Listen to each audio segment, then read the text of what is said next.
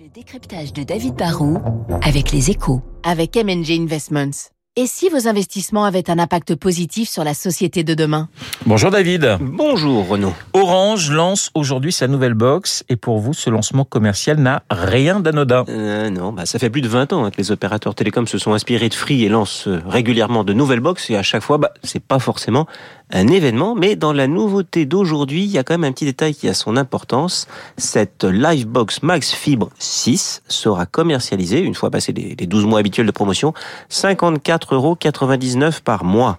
Une offre à plus de 50 euros, ce n'est pas banal. Et surtout, c'est une offre 5 euros plus chère que la précédente offre, la plus haut de gamme de chez Orange. Et quand le champion français des télécoms se permet ainsi de monter les prix, alors que vous le savez, hein, on est en pleine période d'inflation, c'est peut-être le signe tant attendu des opérateurs que la guerre des prix est terminée. Comment Orange euh, espère euh, convaincre avec une offre plus chère que celle de la concurrence? Bah Déjà, il propose un meilleur service Wi-Fi, et ça c'est devenu de plus en plus important. À l'heure du Zoom, du télétravail, de la multiplication des écrans à la maison, on veut du haut débit et un bon Wi-Fi. Du coup, les opérateurs peuvent essayer de vendre plus cher un service de meilleure qualité.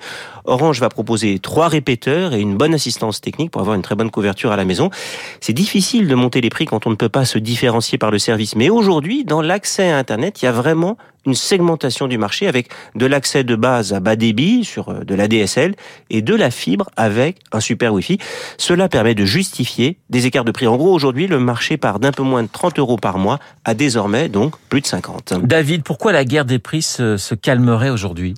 Bah, Les opérateurs ont dépensé des milliards pour construire le réseau en fibre optique et ils ont tous envie de finir par rentabiliser leur investissement. Pendant des années, les prix n'ont cessé de chuter car il y avait toujours un opérateur qui se disait qu'il serait plus fort que les autres, qu'il pourrait épuiser un concurrent à coup de promo et peut-être ainsi qu'il pourrait finir par le racheter. Mais, les opérateurs se sont rendus compte que c'était en fait un jeu à somme nulle. Dès qu'on arrête les petits prix, bah on perd des abonnés, on s'épuise. Depuis, surtout, Free et SFR sont sortis de la bourse. Hein. vous vous en souvenez peut-être, Xavier Niel et Patrick Drahi, Drahi pardon, ont repris le contrôle de leur groupe. Et maintenant, bah, ils ont besoin de générer des bénéfices pour se verser un bon dividende pour pouvoir rembourser leurs dettes. Et Bouygues Télécom, qui était très agressif sur le fixe pour essayer de fragiliser Free, qui était venu l'embêter sur le marché du mobile a aussi décidé de se calmer. Du coup, Orange tente de tirer pour de bon les prix vers le haut. C'est le leader du marché qui donne la direction et qui verra, qui espère que les autres suivent.